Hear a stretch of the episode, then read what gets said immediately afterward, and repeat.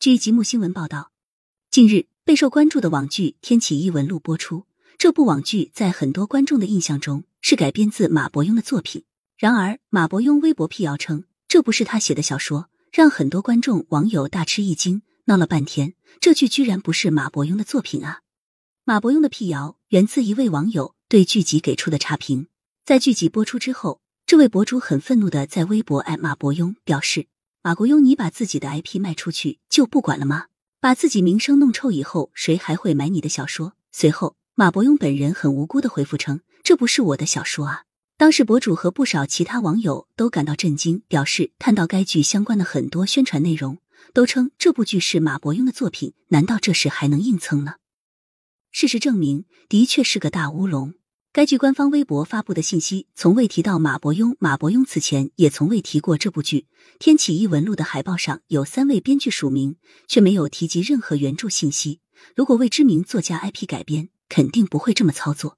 但直到现在，在网上搜索《天启异闻录》，依然会发现有大量的影视娱乐类营销号。将之称为马国庸作品改编，也正是因为这种铺天盖地的错误信息，对观众造成了误导。很多观众冲着马伯庸的名头去看，甚至还为此充了会员，然后发现正主出来辟谣，感到被诈骗。也有观众看完剧之后觉得不好看，大肆批评马伯庸，结果发现骂错了人，十分尴尬。剧方肯定也懒得主动出来纠正，毕竟能够被误会为大热作家的 IP，对剧的热度有利无害。还能带来可观的流量。整件事里最无语的其实是真情实感、真金白银被忽悠去看剧的观众。这种瞎扯式营销近年来其实十分常见，可以说已经泛滥成灾。不相干的作家、没出演的演员、杜撰出的原剧本、各种未经证实的消息，只要以吃瓜的名义，就可以肆无忌惮的胡编乱造。一些营销号以影视剧解说为名义，截取热播影视剧的画面，配上字幕或者解说。就开始乱编剧情，这些营销号往往选取影视剧中较为暴力、恐怖与男女关系相关等片段进行加工，怎么惊悚、怎么离谱、怎么来，很多时候跟原影视剧情节风马牛不相及。前任男女朋友之间的嘘寒问暖被说成姐夫和小姨子暧昧，因为吵架打了养女一耳光的养母被说成是将继女打得颅内出血的狠毒继母。明明是很正常的情节，非要添油加醋，瞎编一通。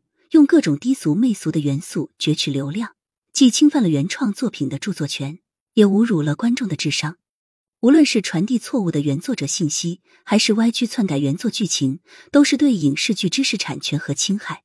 如果对原作品的生意造成了损害，还涉嫌侵犯权利人的作品完整权，像马伯庸被原著这样的情况，这些说假话的营销号不但涉嫌对剧作侵权，也涉嫌侵犯了马伯庸的名誉权。双方都可以追究其侵权责任，要求其删除错误信息，消除不良影响。尤其是剧方不应有将错就错的心态。表面上看起来把观众骗来看，或许可以形成短期的话题，但观众一旦发现货不对版，可能就会引发剧作口碑的崩塌，甚至流失原本冲着剧本身而来的观众。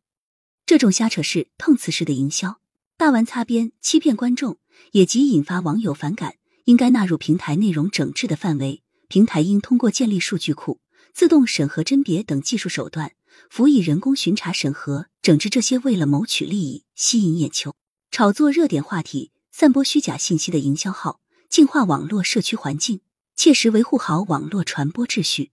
感谢收听《羊城晚报·广东头条》。